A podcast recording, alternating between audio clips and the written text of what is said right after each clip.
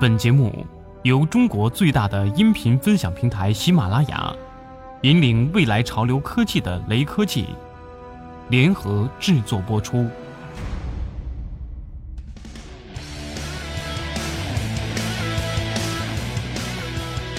一直以来，印度是个神奇的地方，那里除了拥有各个领域天赋异禀的开挂阿三，更是各个手机厂商渴望占领的国际要塞之一。就在昨天，谷歌携手印度本土的厂商 Lava，在印度推出了新款入门级安卓 One 智能手机。这个安卓 One 是个什么东西？说白了，就是比国内那些千元机配置更烂的安卓手机。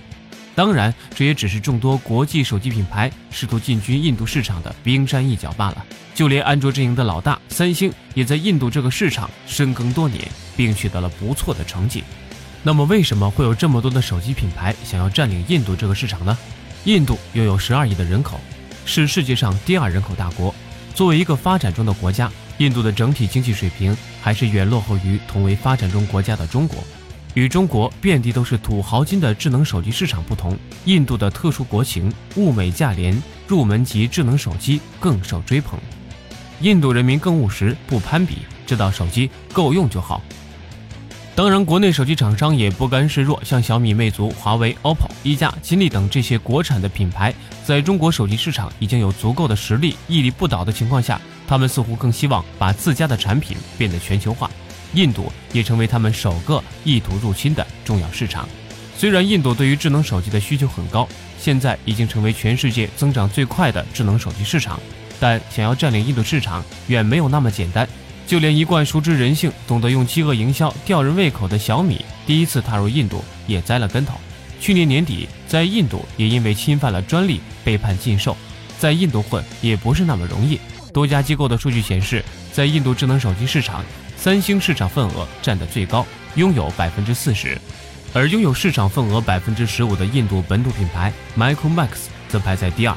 中国的小米紧随其后，其他的比如联想、摩托罗拉、华为。OPPO 的公司也在为市场份额展开激烈的竞争，像魅族、一加等也纷至沓来。别小看印度，虽然印度最近强奸率还是蛮高的，坐火车要逃票，阿三为了谋生要学特技，但印度的经济增长速度还是蛮快的。据 IMF 今年四月份发布的更新版《世界经济展望》的报告预计，今年印度的 GDP 增速将由去年的百分之七点二升至百分之七点五。在经济增长速度上有望超过中国。经济的增长速度对印度手机市场发展也是有积极意义的。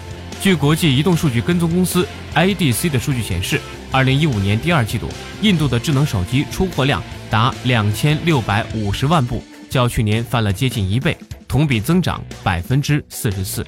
而这样的增长趋势仍在继续。有分析师认为。二零一七年，印度智能手机市场将超过美国，成为全球第二大智能手机市场。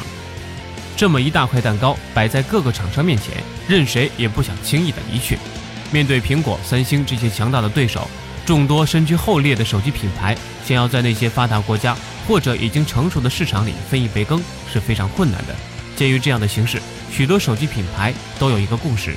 与其在难以挽回的市场上拼得头破血流，还不如自己去开辟一块新大陆。印度这个人口众多、经济以及市场也有极大潜力的国家，理所当然成为大家在探索全球未被开垦彻底的土地上迈向的第一步。